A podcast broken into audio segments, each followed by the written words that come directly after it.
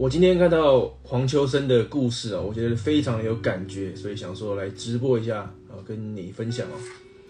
那我觉得呢，呃，这个故事你听完就会觉得，呃，其实我们现在碰到了什么困境，好像都没有什么。呃，因为他的故事其实蛮曲折离奇的，他的人生是高高低低的，起起伏伏的，所以我想说这个故事分享给你哦。呃，蛮有启发性的这样。我今天刚好就去图书馆，然后就看到了他的故事这样子。那我想黄秋生大家都知道嘛，那我就，但是你可能不知道他的故事啊，所以我想说我就简单的分享一下他的故事这样子。呃，为什么突然分享黄秋生？那其实也是因为我也要问问我自己说，为什么我突然看到黄秋生的的故事啊这样子？因为黄黄秋生其实也是很老牌的一个演员了嘛。呃，我相信大家都。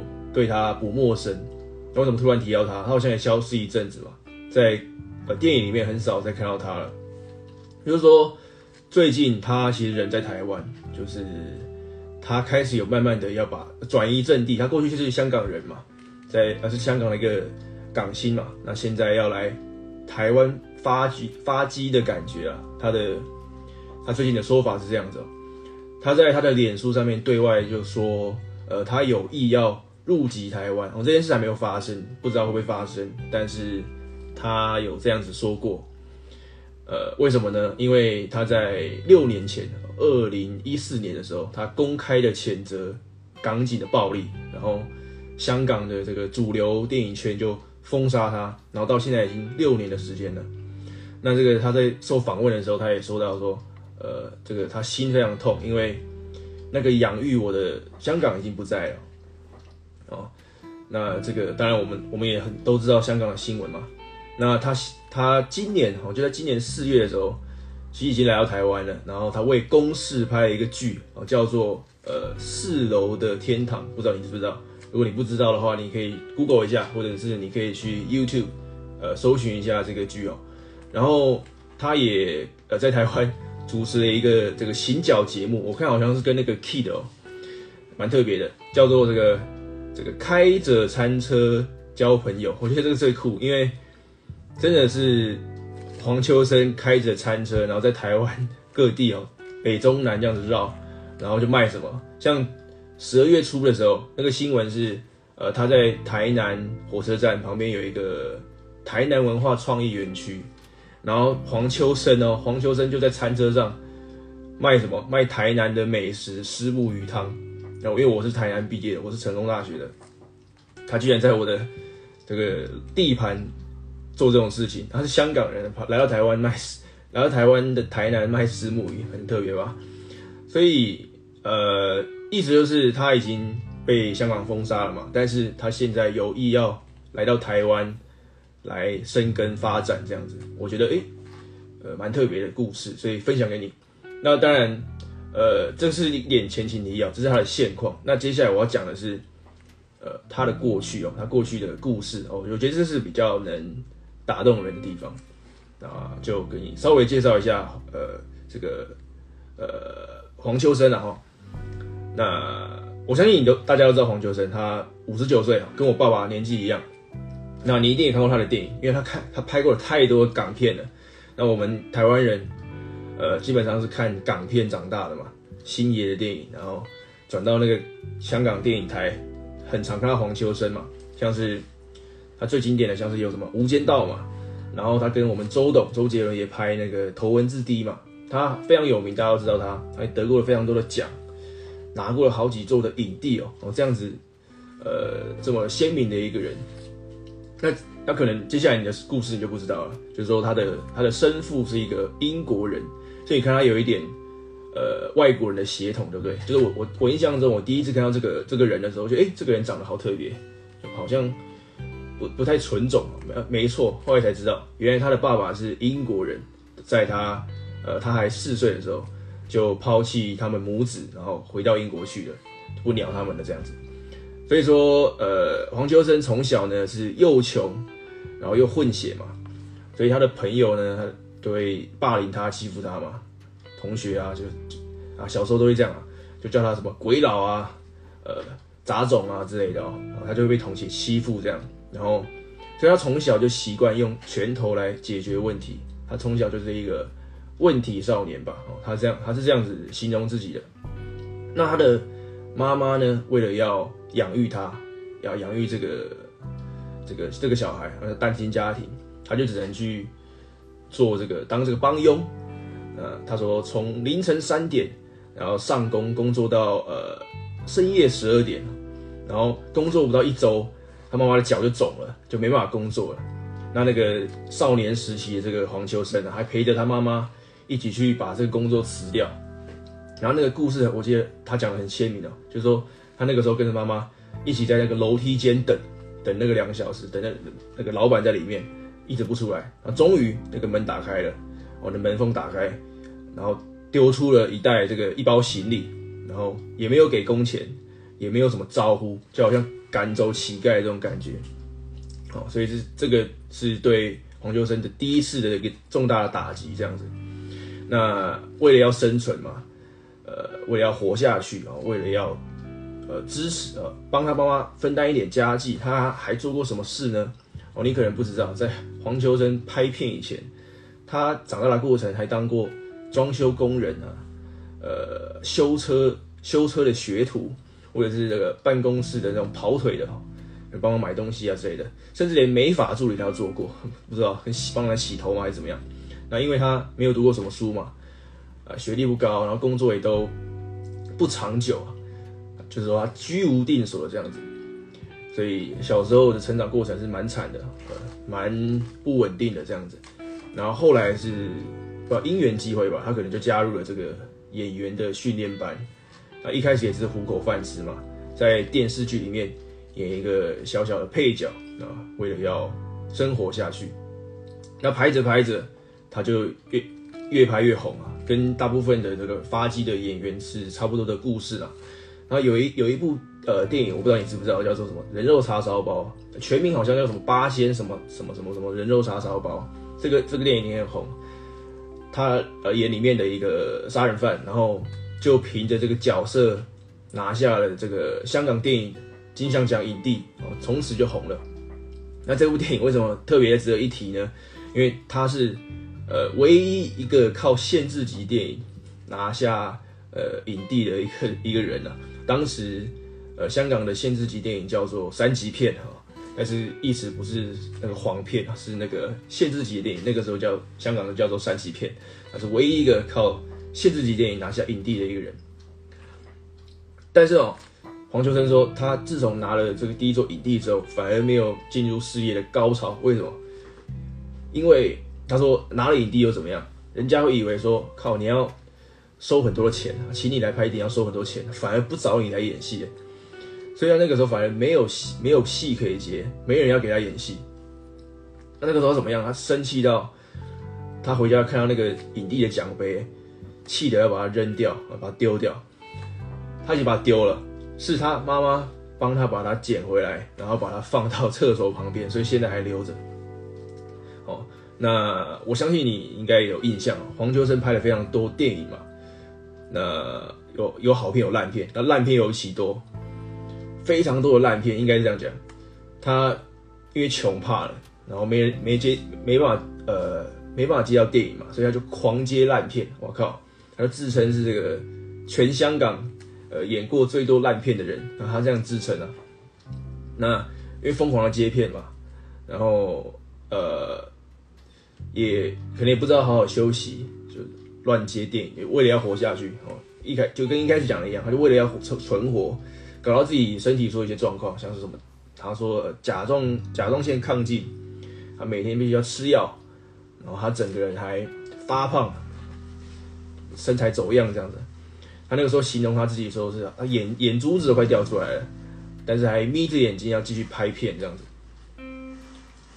呃，但是哦，他有这边有提到一个很有趣的一点，就是说，他虽然说呃接了这么多烂烂片，然后演了那么多很烂的角色，但是他说他会这个画屎大法哦，狗屎的屎啊，画屎大法什么意思呢？就是说，你如果接了好的剧本，哦，剧本很好，角色也很好，那如果你还是演不好，你就只能怪自己嘛。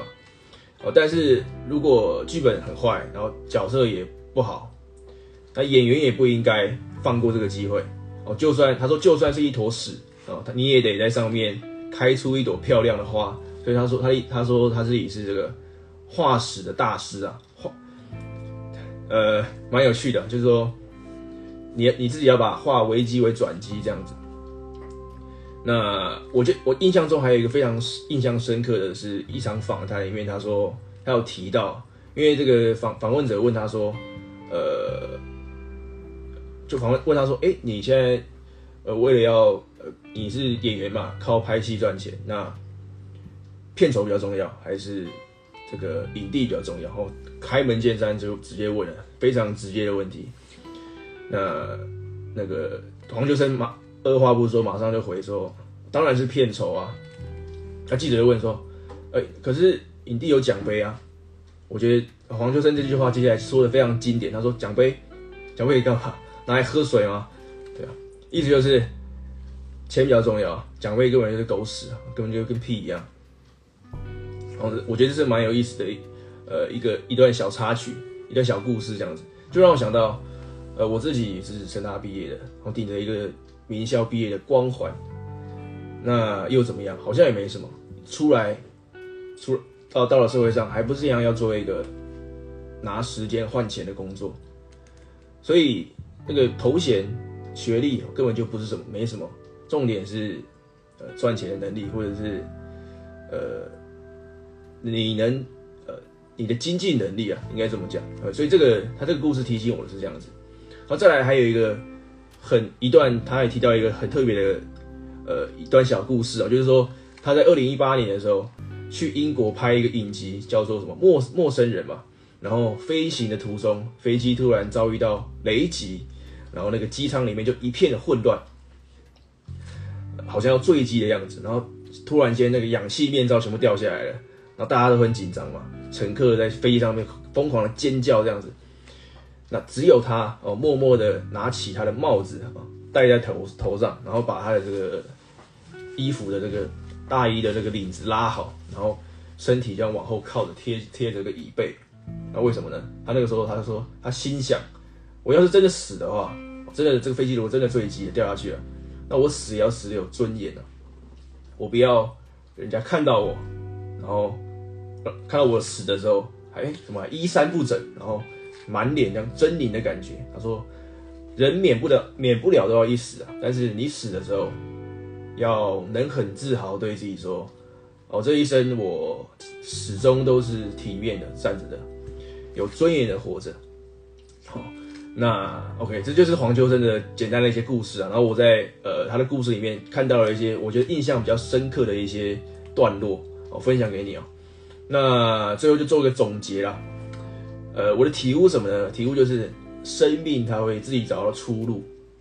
像黄秋生这样，他从小很刻苦，呃，爸被爸爸抛弃，呃，单亲家庭，然后他做了很多，呃，很多有的没的工作，为了要存活下去，然后最后，呃，熬到呃演配角，然后最后真的熬到变成好几届的影帝嘛。所以我我的。心得就是生命为自己找到出路，然后你要努力的活下去就对了，而且要活得有尊严，活得有体面。那我最就是说，你放弃就输了啦。像我最近看到了一一本书，里面也是说，人生没有什么什么输的哦，真正输的时候是你真的就放弃了，那放弃真的就输了嘛，就什么都没了，因为也没有什么真的是输的，反正人生还长，这种感觉啊。那第三个题目呢，就是。经济能力，呃，赚钱才是实在的。像我刚刚讲到那个一段小插曲嘛，这个记者问黄秋生说：“哎、你这个影帝比较重要，还是片酬比较重要啊？”黄秋生就马上就说：“当然是片酬比较重要啊。”然后记者说：“哎、可是这个影帝有奖杯啊。”啊，黄秋生说：“奖杯能干嘛？喝水吗？”所以奖杯一点不重要，片酬比较重要。经济能力比较重要，像黄秋生已经被香港电影圈封杀了，那没有关系，他来到台湾，呃，继续的生根发迹。那我问到说他要怎么样，呃，怎么样你会留在台湾？那他也是说，只要呃我在台湾有工作机会可以发展，那我当然就留在台湾。然后他甚至也说，像我一开始讲的，他考虑会入籍台湾嘛，所以也蛮期待的，因为他也是一个蛮有名的人嘛。那这样的人可以入籍台湾。也非常的好。这样，好，呃，今天的分享大概到这边了。那我刚刚讲了经济能力很重要，赚钱才是实在的，所以我想说，最后就来一个来一个提案给你啊。呃，如果你你是在 IG 直播看到这个呃，看到 IG 或者我的贴文里面看到这个影片的话，呃，我你会在我的主页啊。呃去找一个连接，或者是我待会把这个影片上传到我的 YouTube 上面。那我在 YouTube 下面的呃说明栏里面也会放连接，或者是你在 Podcast 听到的话，我当然也会放资讯哦。那那个连接是什么呢？那个连接就是呃叫做零工经济实战班，他是我的老师 Ryan Wu 呃创创立的。那这个东西呢，就是他是一堂课嘛，那他会教我们怎么在网络上面创业。如果你对网络行销、网络赚钱这样子的。东西有兴趣的话，哦，你就是你可以去点那个链接参考一下。然后它是一个一个多小时的研习会啊，我觉得算是前导的教学，让你知道大概在干嘛。那我我觉得光是那个研习会哦，你就可以学到非常多事情的，因为他也是讲说，哎，Ryan 在创业过程他是怎么呃一步一步走来的，他有什么发现这样子。好，那那个研习会呢，你如果看完的话，就请你要联系我，因为你看完一定会有些问题。那你联系我的话，我可以帮你解决，我可以回答你一些问题，这样子。OK，嗯，我想一下还有没有什么东西要补充啊？呃，对，应该是讲的差不多。呃，啊，那个影片会在那个影片其实是个 YouTube 连接啊，所以说那影片很长嘛，那我会建议你加速了，因为我当初看就是加速看完的。呃，你可以一点一点二五一点二倍速，一点五倍速。来看，呃，会可能会比较比较快一点这样子。好，好了，那今天呃，以上就是今天的直播了，啊，也废话不多说，反正我故事分享完了，那也也差不多这样，希望对你有帮助。那我们下次见喽，拜拜。